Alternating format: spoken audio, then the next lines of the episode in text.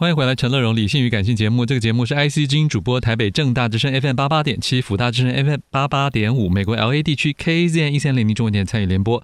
也欢迎全世界的网友透过 Apple、Spotify、Google、k i c k b o x 上面的 Podcast 收听陈乐融的节目哦。欢迎在 Apple Podcast 留下您的五星好评，还有宝贵的建议。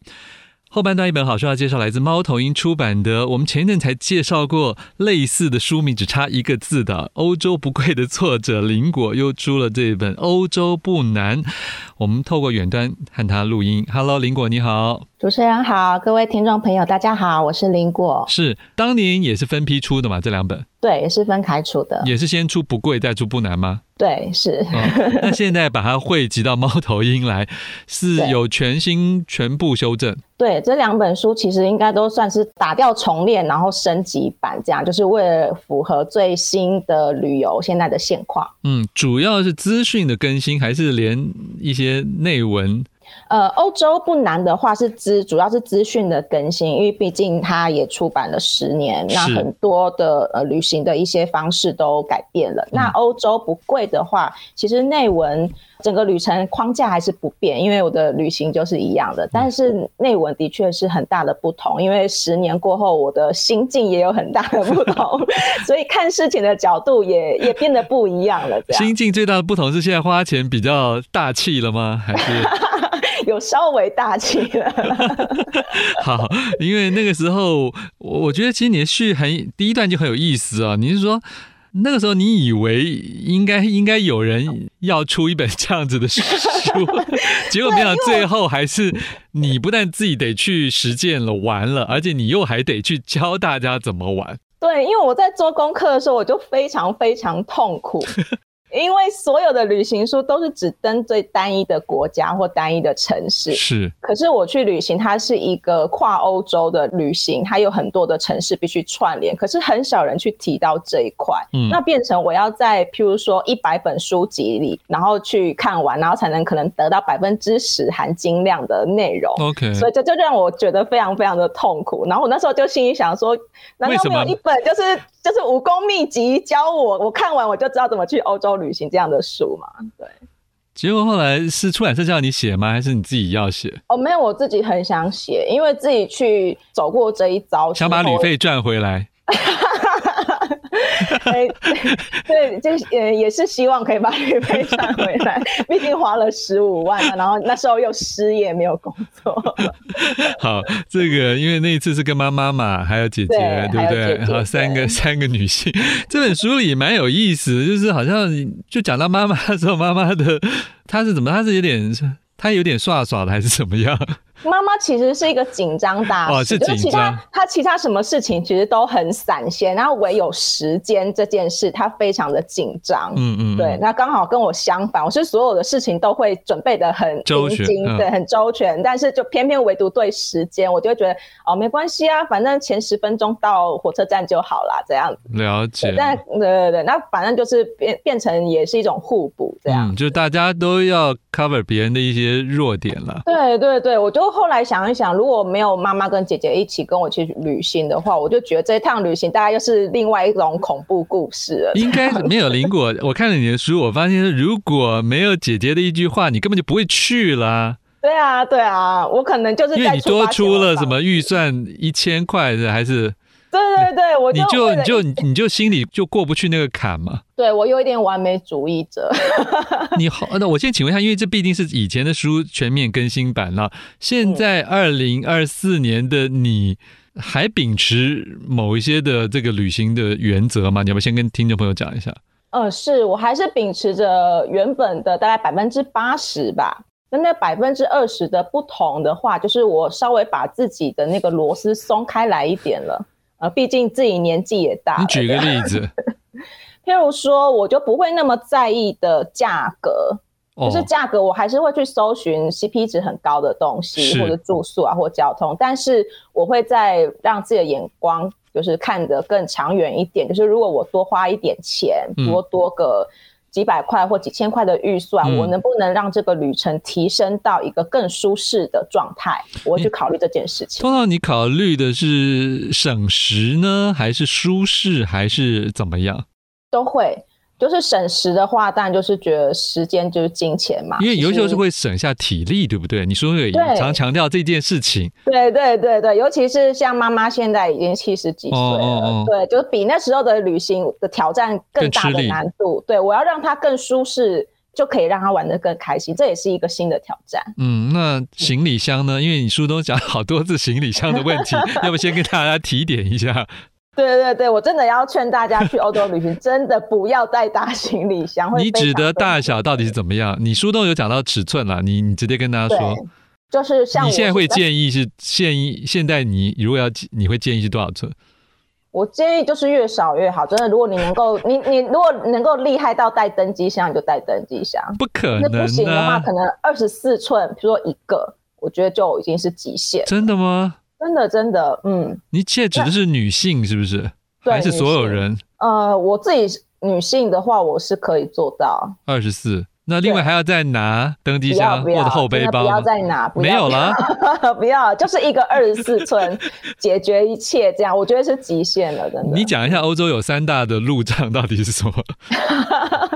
石板路，石板路最大的杀手就是石板路，然后还有楼梯，就是很多没有电梯嘛，对对，因为那边有些设施很老旧，不一定真的像捷运啊、火车站不一定有。电梯，你都是真的必须抬行李，真的抬。然后走走阶梯嘛，嗯，对对，对。第三个也是欧洲的一个很美的景致，但是对拖行李的人很困扰的桥梁，桥梁，对，嗯，尤其如果到威尼斯的话。嗯哼，真的就是石板路加桥梁加楼梯，行李箱的地狱这样子。好，这本《欧洲不难》副标题是“搞定交通，搞定旅行，旅行交通规划达人林果带你划着划着就都定好了”。呃，十年前的网络环境跟现在，你觉得有差别吗？就所有的资讯有更丰富？有有有，我觉得就是智慧型手机的普遍跟 WiFi 普遍，现在很多的不管像是。官方的火车网站啊，或者是巴士，都增加了手机 App 的使用。我这次在做这个升级的时候，就发现哇，现在旅行真的很方便。你你只要手机跟网络就是保证是畅通的话，其实在路上你可以随时得到资讯的更新。嗯哼，这本书我发现其实重点是交通，对不对？对，因为我在做功课的时候，发现交通是让我最痛苦的。嗯，就是怎么串联这件事情，以及这个串联怎么样才能很顺畅又省钱又舒服，嗯，就是一个很大的挑战。好，因为其实欧洲听起来好像跨国是蛮容易的，但相对的要选择做哪一种交通工具啊？在下一段我们就请林果直接跟大家分析啊，到底应该是坐火车好呢，还是坐这个巴士好呢，还是应该坐什么好啊？你里面甚至还提到了搭便车嘛，对不对？对 对 对，那个是真的一个 solution 吗？还是？是，其实是是万不得已的。我觉得，呃，以我的个性，以我的旅行风格，我会当做一个备案选择。但是如果是呃比较勇于挑战的旅行者的话，我觉得它是会是一个很好的 solution。OK，好，现在介绍好书，来自猫头鹰出版的《欧洲不难》，作者林果在我们的远端线上啊，来听听他怎么样搞定交通就搞定欧洲旅行呢？林果，嗯。我像，我觉得其实要看每个旅行者的个性。像我可能是比较谨慎小心的。啊、那这样书中有分成三等人，对不对？对，嗯，就是我觉得这本书其实我并不想要教大家，呃，旅行有什么标准答案。但是我我希望可以把所有的选项列出来，然后让每个人去审视我到底适合什么。然后每个人自己去决定你自己的旅行风格应该是怎么样的，嗯哼，所以我就会像我是谨慎小心，那有的人是大胆尝鲜，那有的人可能是钱比较多，预算比较多，可是他可能没有那么多时间做功课，那你又应该怎么做？其实我在书里面给大家了很多各式各样的选项，让大家自己去选择。好，你就说，那你这一种人的话。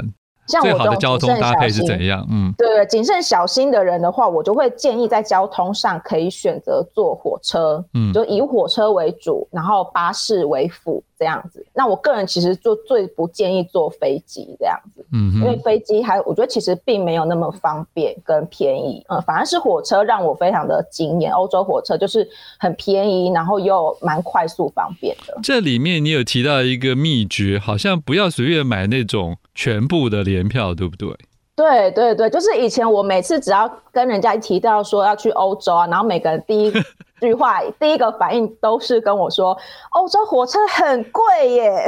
”然后我就我就觉得很困惑，就我去完回来之后，我听到这句话就很困惑，说不会啊，一点都不贵，而且就是超豪华又便宜又快速这样。嗯哼。所以在这本书，我就告诉大家为什么我可以买到很便宜的火车票，而且它甚至你不用去抢，不用一直在那边刷票，你就是时间到了，乖乖的去买票，其实就可以很容易买到了。嗯哼。这里你还是为大家很详细的比较了一些各国的不同的交通单位的利弊。对对对，就是亲自使用过一次之后，就是其实每一个国家的它都会有自己的个性嘛，就是会有自己的不同的风格，然后去跟大家分享我的经验吧，嗯、就让大家不要再走我以前走过的冤枉路这样。嗯，但现在你觉得那时候你很称赞德国了，嗯，现在你有 你有改变？有有有，我现在比较有谁异军突起？对对对，我现在个人特别喜欢法国，法国国铁。对，法国国铁真的进步很大哦，大家给法国一个掌声。怎么啦？它好在哪里？我觉得他之前都对法国就是懒懒的，不太工作的感觉。可是他这一次的这个国铁升级让我非常惊艳，因为他不，他在国铁上不仅可以查到火车，还可以查到巴士，还可以查到高铁夜车之外。就是刚刚就是主持人有提到搭便车，嗯，他居然能在国家的国铁官网上一起比较，对，他就是你一查一个班次，他就全部把这所有交通工具一并列出来让你比较，然后让你选择自己最喜欢的。嗯嗯嗯，所以他们至少是英文页面吧？有英文页面也有，法文页面也有，对，哦，多国语言。这么多插图是以前就有的吗？啊、呃，你是说只插画的部分吗？这些可可爱的插画。对，插画的部分以前就有了。嗯哼，是谁画的？是我自己本人。所以你也喜欢画画？对，我蛮喜欢画画，而且我觉得做这种旅行功课，其实有时候蛮枯燥无聊的，所以我想说多一点插画，让大家觉得不要那么辛苦。这样。其实书中林果有跟他讲说，你在国外在记录一些事情的时候，你也有好多种工具嘛，包括这个。素描本跟这个类似记文字的，你都有，就是说很传统的非数位工具，你也都具备。对对对，我其实，在某一个灵魂里面是有老派灵魂 这件事情的，嗯哼，就是喜欢笔记本啊，然后贴票票根，然后画画这样。嗯，可是问题这些东西对于很多人来讲，这都是行李的负担啊。你到对是你，你到底要怎么精简到二十四寸的行李箱里面？你觉得你比起一般人？嗯最能够割舍是什么东西？你明明泡面就装了那么多了，所以你到底比我们能割舍些什么？我想是衣服吧。衣服？对，就是衣服。我现在会很倾向就是呃，一件穿五天这样。呃，会买一些比较机能型的衣服，都那种又薄又轻又暖这样。Okay. 对，这的确对我的穿衣观产生很大改变。就说以前就是会带好带满，但是现在我就会以尽量以那种。超厉害的衣服为主，了解，嗯，然后甚至你可以带一些旧衣服去，然后到了现场之后被丢掉，对不对？对对对对对，真的吗？真的真的，这是一个蛮好的方法。好，了解。好，这里面也提到了，其实一定要注意，如果你喜欢，因为你是博物馆控嘛，对不对？嗯，你喜欢欣赏参观这些东西，你一定要搞清楚。它的开放时间是是不是是没有免费的，或者是它有延长的等等的？对，嗯，那你觉得有哪里就哪些国家的这一类的设施最好逛？我个人还是非常喜欢法国。嗯哼。对，我想它是一个文化大国，然后它所有的博物馆就是它都对大家开放，就是即使像凡尔赛宫啊或罗浮宫这样子，你觉得世界顶级的博物馆，它也不会给你太多的限制。然后我我这次在做资讯更新的时候，我觉得，呃，为什么会说法国的原因是我看到它的免票机制，因为像如果想要省钱，我就会特别注意博物馆的免票机制是什么。然后我看到一条资讯，让我个人非常佩服法国人。他有一个免票的身份别叫做失业领失业补助金的人，对，我就觉得他们，那你要怎么证明？他们应该会有领失业补助金的一个那个证明吧，因为他们毕竟每个月要去固定领那个失业补助金。你说台湾人、法国人，那台湾人可以？台湾人可不可以啊？大家可以去试一下，再告诉我答案。这样，我就是要问，你是达人，我要问你啊，你还问我？哦，你说如果在台湾领失业补助金，在法国可不可以？是不是？其实你说不定可以试着拿一个英文证明看看。我觉得大家可以试试看哦，因为我觉得法国人就是他们好像并不是很 care 这件事情。了解，对，他连搭便车都可以建议了嘛，对。对说不定他可以接纳台湾的失业人士。嗯、对，这里面很有意思，最后提到了很多吃的东西，但是跟一般旅游者介绍那种餐厅是不太一样的。嗯，邻国因为我觉得餐厅是会变的，嗯、所以我反而就是比较推荐是当地的小吃吧。还有超市嘞，对，还有超市，嗯、就是比较真的接地气的一些民生会去的地方。那通常你们会自己煮吗？会啊，我们在那边九十天，我们大概有八成的时间都是自己煮，嗯、然后去逛超市跟菜市场。好，那我们现在最后再绕回，因为时间差不多，我最后再绕回来说这个买票这件事情啊。书中当然写了很多，包括要注意取票啊，注意要确认时间呐、等等啊，换车地点。你还有没有什么特别想再提醒大家的，在使用这些所有数位工具去做预先的订票联系上？